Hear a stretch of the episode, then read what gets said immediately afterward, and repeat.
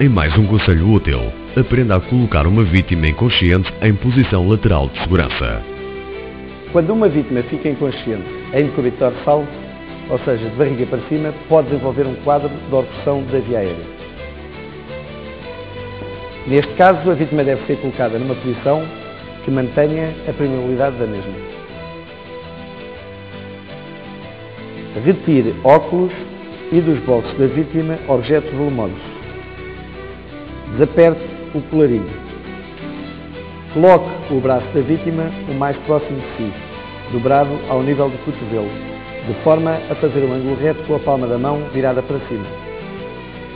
Dobre o outro braço sobre o tórax e encoste as costas da mão à face.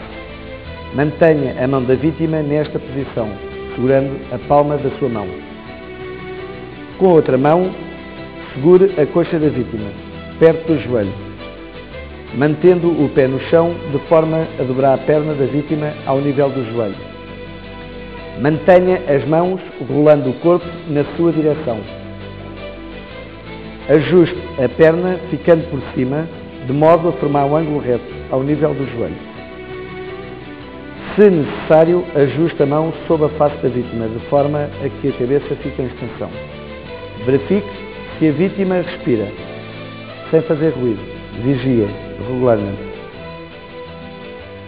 Todas as vítimas inconscientes que respiram devem ser colocadas nesta posição, excepto situações de trauma, assim como quedas, acidentes, etc. Mantenha a vítima nesta posição até à chegada do socorro.